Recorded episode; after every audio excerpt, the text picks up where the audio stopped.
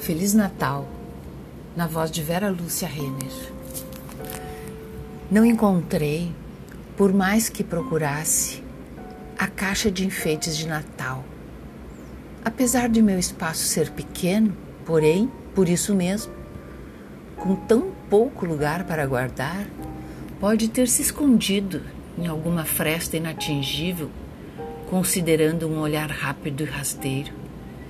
Existe também, bem no fundo do meu coração, a suspeita de que deve haver uma brincadeira de esconde-esconde entre minha intenção real de encontrar a caixa e uma suspeita de que ando preferindo uma caixa de ilusão, de alegorias, de inventividade da situação, de um apagar das luzes para enxergar melhor.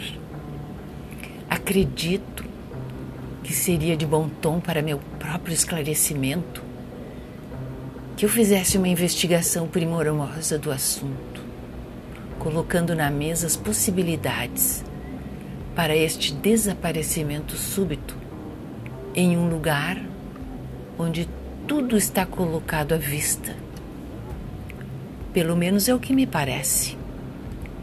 Voltei atrás na intenção de furungar caixas, gavetas e armários e dei tratos à bola aos sentimentos avassaladores que me rodeiam sem trégua quando me deparo com enigmas aparentemente inocentes.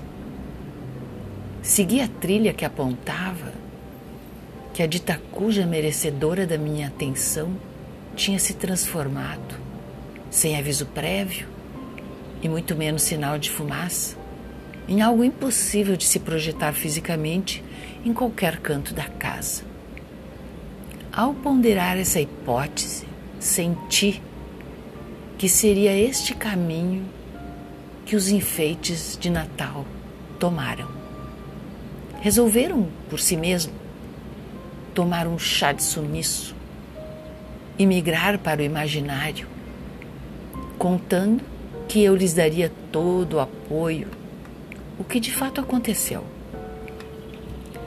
Foi só notificar meu aparato metafórico que imediatamente encontrei a árvore de Natal, resplandecente em sua luz atemporal, brilhando em cada ponta de espinho, reunindo em si as emoções que remontam à data, unindo com alegria todas as famílias e os povos, demonstrando a força da fé que jamais se esconde